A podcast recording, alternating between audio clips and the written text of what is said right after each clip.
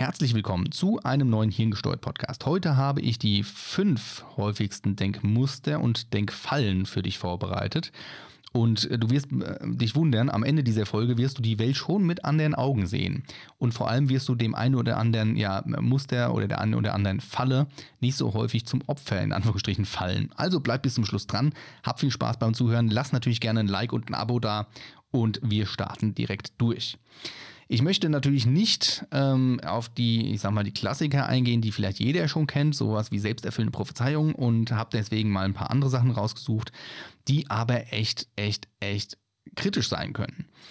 Wir legen also mal los und da wäre ich bei Platz 1 persönlich mit dem sogenannten Halo-Effekt. Und der Halo-Effekt ist, ja, also Halo vom englischen Heiligenschein, der ist in Anführungsstrichen was, naja, nicht was positiv, aber er hat was mit Positivität zu tun. Und im Grunde geht es da eigentlich darum, dass das ein Wahrnehmungsfehler ist, der uns unbewusst in unserer Urteilsfähigkeit eben stört. Das heißt, er nimmt uns die Möglichkeit, objektiv zu beurteilen. Dadurch, dass wir unterbewusst nämlich, und jetzt kommt es, pauschalisieren. Ähm, wir nehmen da ähm, ja, beim Pauschalisieren ganz gern mal das Beispiel, und zwar in diesem Fall positiv pauschalisieren. Es kommt ein Mensch in den Raum und du bist geblendet davon, dass er ja gut angezogen ist, lächelt, charmant reagiert und ein total ja, eloquentes Auftreten hat, also wirklich so ganz viele positive Merkmale hat. Und jetzt schließt du aus dem ersten Kontakt, dass dieser Mensch ein unglaublich guter, toller, sympathischer Mensch sein muss.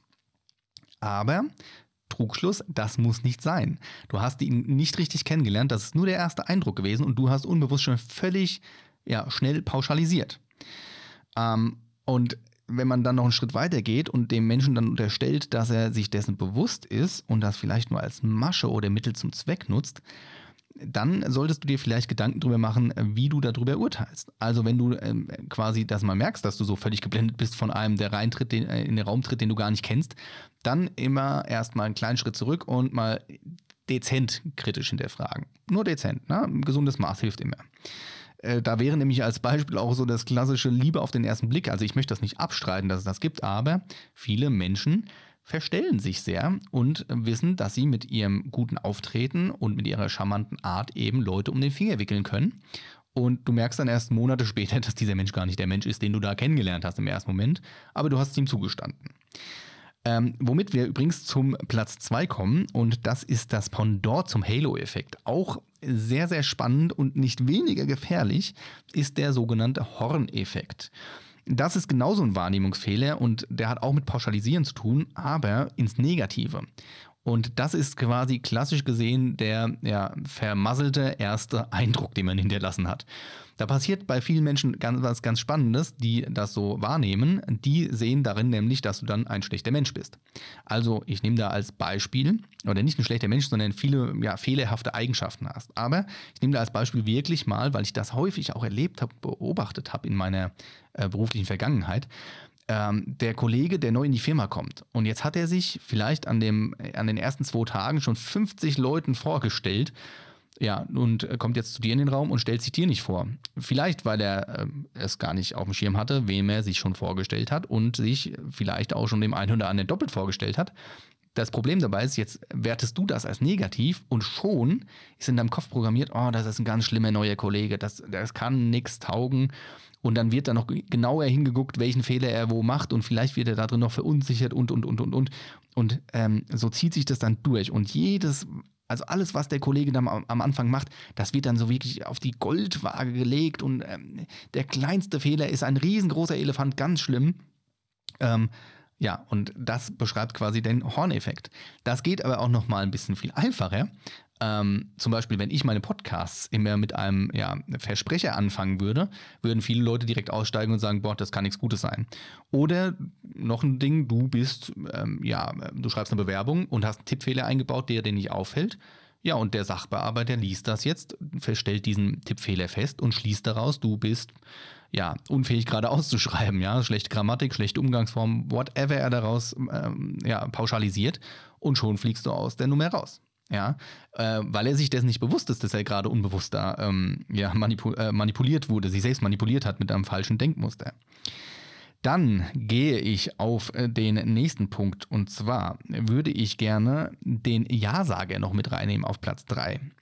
Der Ja-Sager ist ja einer der häufigsten äh, Denkfehler, eine der häufigsten Denkfallen und ähm, das kommt aus dem Problem, dass der Mensch ein, ja, ein Gruppentier ist. Also er suchtet nach sozialer Zugehörigkeit und Anerkennung und Sympathien und hat wirklich Angst vor Abneigung. Und aus diesen Gründen äh, sagen viele Menschen häufig eher mal zu etwas Ja, wo sie eigentlich gar nicht Ja sagen wollen würden, weil sie eben Angst haben, abgelehnt zu werden.